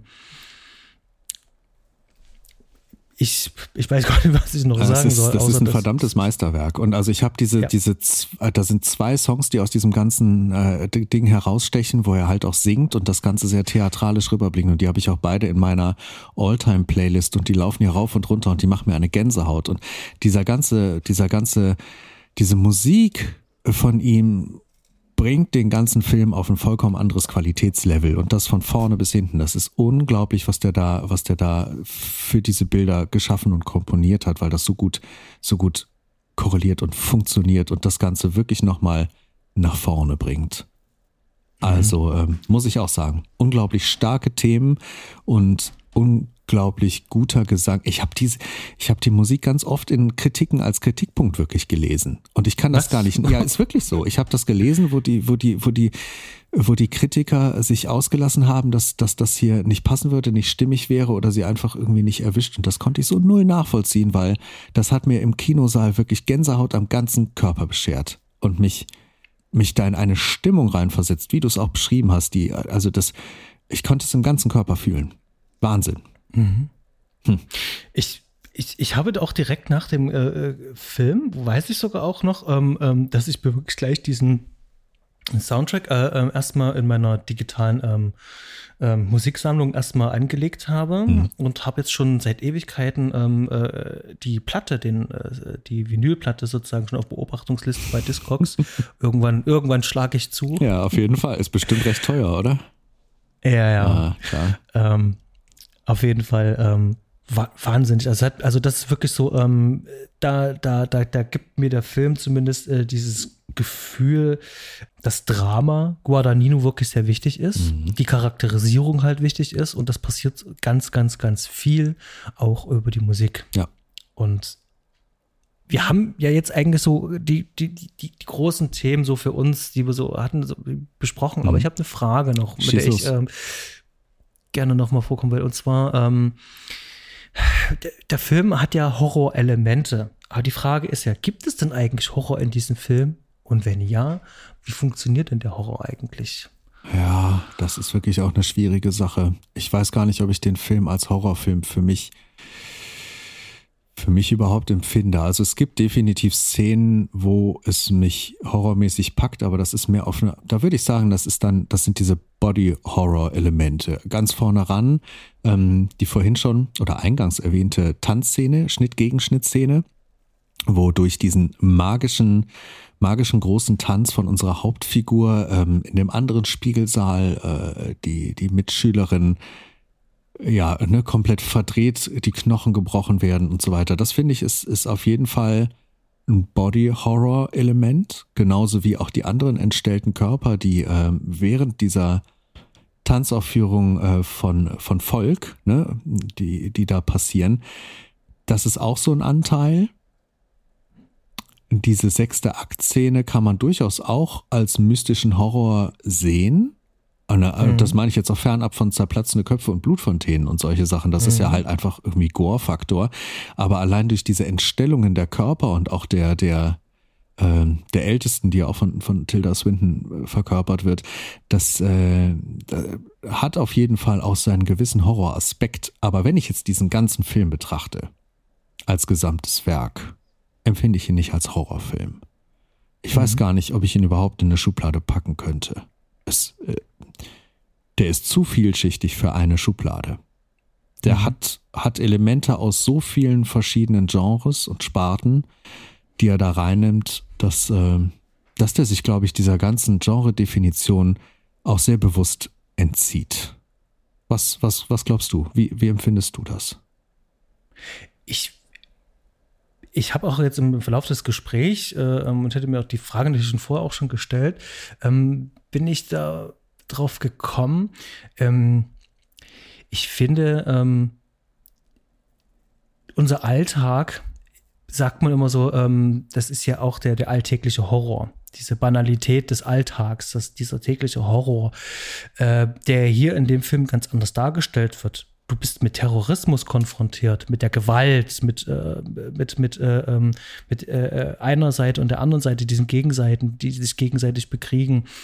Ähm, das ist sozusagen dieser alltägliche Horror und das wird transferiert ähm, auf diesen Konflikt dort. Das heißt also, ähm, wir sehen auch hier zwei Seiten, die sich da bekriegen oder also die, die im Konflikt halt stehen. Aber das wird so behutsam und so langsam alles eingeführt, dass es eher wie so eine wie so, wie so eine leichte Bedrohung, wie so, ein, ähm, wie so eine graue Eminenz, die hinter mir steht, sich eher so anfühlt. Ähm, ganz besonders hier durch äh, Angela Winkler halt auch äh, dargestellt, die immer, die, die hat sowas Bedrohliches halt. Ähm, und sie hat auch die einzige Szene im Film, wo ich äh, das Gefühl hatte, dieses Übersinnliche hier zugespitzt zu sehen, wo der, ähm, ich weiß gar nicht, war das die äh, Sophie? Ähm, oder Sarah, ich bin mir gerade gar nicht sicher, wo die ähm, bei dem Klemperer rauskommt. Mhm und da steht auf einmal ähm, ähm, die Miss, äh, Miss Tanner, die Angela Winkler, steht dann einfach da. Mhm.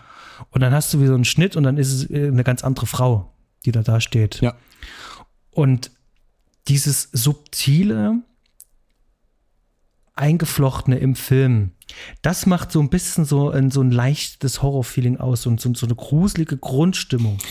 Das würde ich sagen. Aber der Horror ist eigentlich der Alltag, das, was die umgibt. Da würde das ich, ist so meine.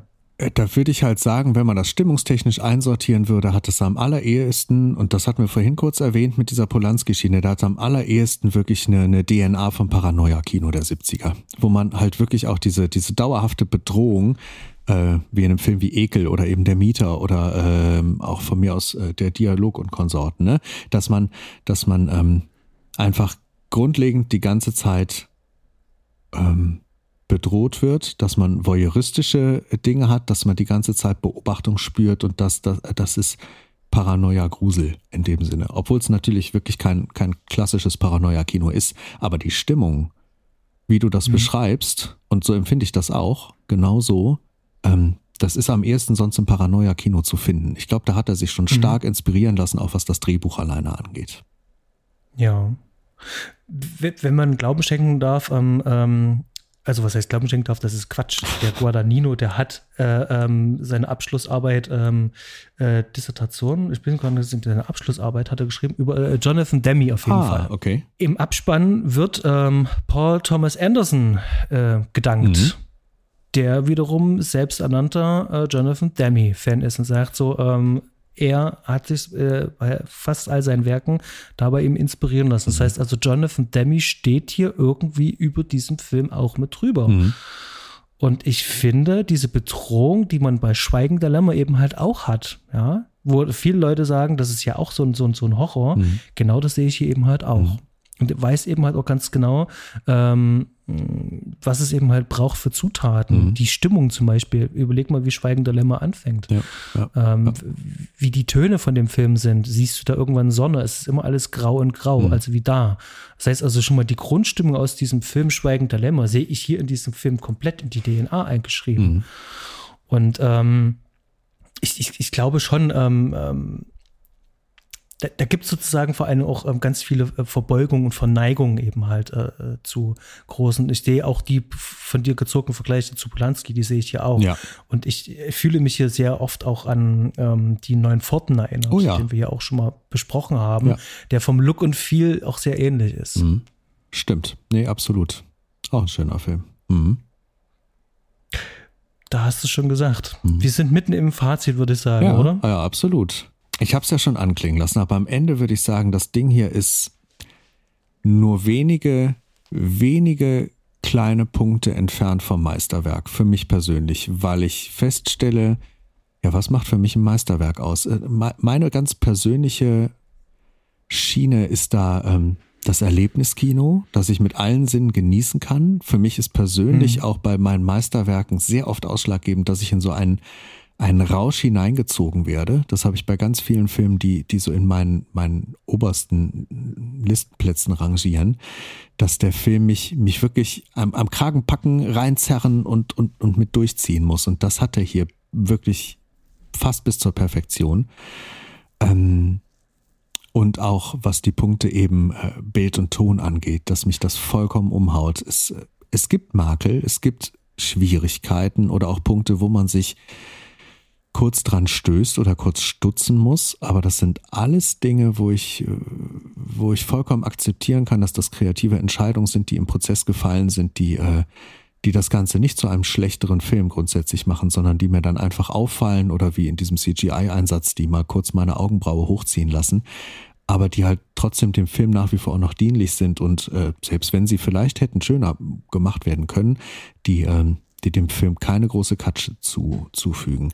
Ähm, das Ding ist rund und es ist unglaublich gut gespielt. Es ist toll geschrieben, es ist vielschichtig und es ist vor allem ein Film, wo man immer und immer und immer wieder neue Dinge entdecken kann. Und das halte ich dem Film, äh, das, das, das finde ich toll. Das halte ich äh, wirklich für, für einen herausragenden Punkt an diesem Film für das Seherlebnis. Ja. Ich unterschreibe das Ganze, nehme das genauso mit. Und füge dem halt auch noch hinzu, dass ich das tatsächlich auch wirklich sehr äh, bedauerlich finde, dass der Film so ein bisschen so einseitig besprochen wird. Ähm, ich hatte das Gefühl, es wird immer dieser, dieser Vergleich äh, zum Original Suspiria immer äh, bemüht, der aber, wenn man sich diesen Film nur, nur halbwegs äh, aufmerksam anschaut, dann weiß man da ganz genau, dass dieser Film was gänzlich anderes ist und ähm, eigentlich gar nicht im Vergleich steht, sondern einfach nur als eine ähm, es ist eine geistige Fortführung von dem Source Material, macht was ganz was Eigenes halt raus. Das ist zum einen das und zum anderen halt auch dieses, ähm, ich sag mal, ähm, Überintellektualisieren. Der Film ist am Ende ja trotzdem ja auch Unterhaltung und selbstverständlich äh, kippt ja viele Sachen jetzt in einen Topf und köstelt die eben halt und wirft sie uns dann sozusagen vor die Füße, um das jetzt mal runterzubrechen. Und daraus ziehe ich aber eben halt auch genau den Reiz eben halt auch. Er schafft es eben halt, ein Setting zu kreieren, wo er das eben halt alles platzieren kann, nimmt mich zu jeder Zeit ernst, gibt mir genau die Brocken, die ich brauche. Ich bin auch immer am Rätseln, ich muss viel dechiffrieren ähm, und trotzdem bekomme ich ähm, grandioses Schauspiel, Musik, Ausleuchtung. Ich kriege also opulentes Kino geboten und habe auch noch ähm, Versatzstücken und Themen drinne, von denen ich auch noch in 10, 15, 20 Jahren noch zehren kann. Und dieser Film ist äh, zeitlos der, der, der schafft sozusagen zwar in eine Zeit zurückzukehren, ist aber Jahre später doch gedreht und wirkt dabei trotzdem irgendwie so, als wäre er aus der Zeit, als hm. wäre es ein Zeitdokument, obwohl es das nicht ist. Und damit macht es eigentlich schon wieder zeitlos. Und gerade auch mit dem, mit dem Ende, mit diesem sozusagen ähm, äh, Schlussbild zum Beispiel, äh, wo er sozusagen nochmal äh, ins Jetzt noch mit reinnimmt. Er zeigt uns diese Einstellung, ja, das Runterbrechen äh, auf, äh, auf, äh, auf einer verlorenen Liebe, ja. Ähm, diese ganzen Themen, die da drin sind, die kriege ich nicht los. Da denke ich jetzt wieder die nächsten Tage drüber nach. Mhm. Und wenn ein Film das kann, mich über Tage ähm, mit den Themen zu beschäftigen, mit dem ich gerne wieder zurückkomme und sage, ich gucke mir den jetzt neu an, ich möchte neue Sachen entdecken, ich möchte wieder ein bisschen einlesen, ähm, dann ist das ein verdammt guter Film. Und ähm, da kann ich nicht, also das ist, wie du es auch schon sagst, so am, am Rande zum Meisterwerk, sag ich ja. bewusst. Und nicht als äh, ähm, Gegenaussage zu den ganzen Negativstimmungen, was ich ja auch gesehen habe, sondern wirklich, ich bin davon auch sehr überzeugt. Ja. Und das ist grandioser Film und absolute Empfehlung von meiner Seite. Und wer den Film äh, sehen und beziehen will, also man bekommt den sehr günstig auf Blu-ray hinterhergeworfen.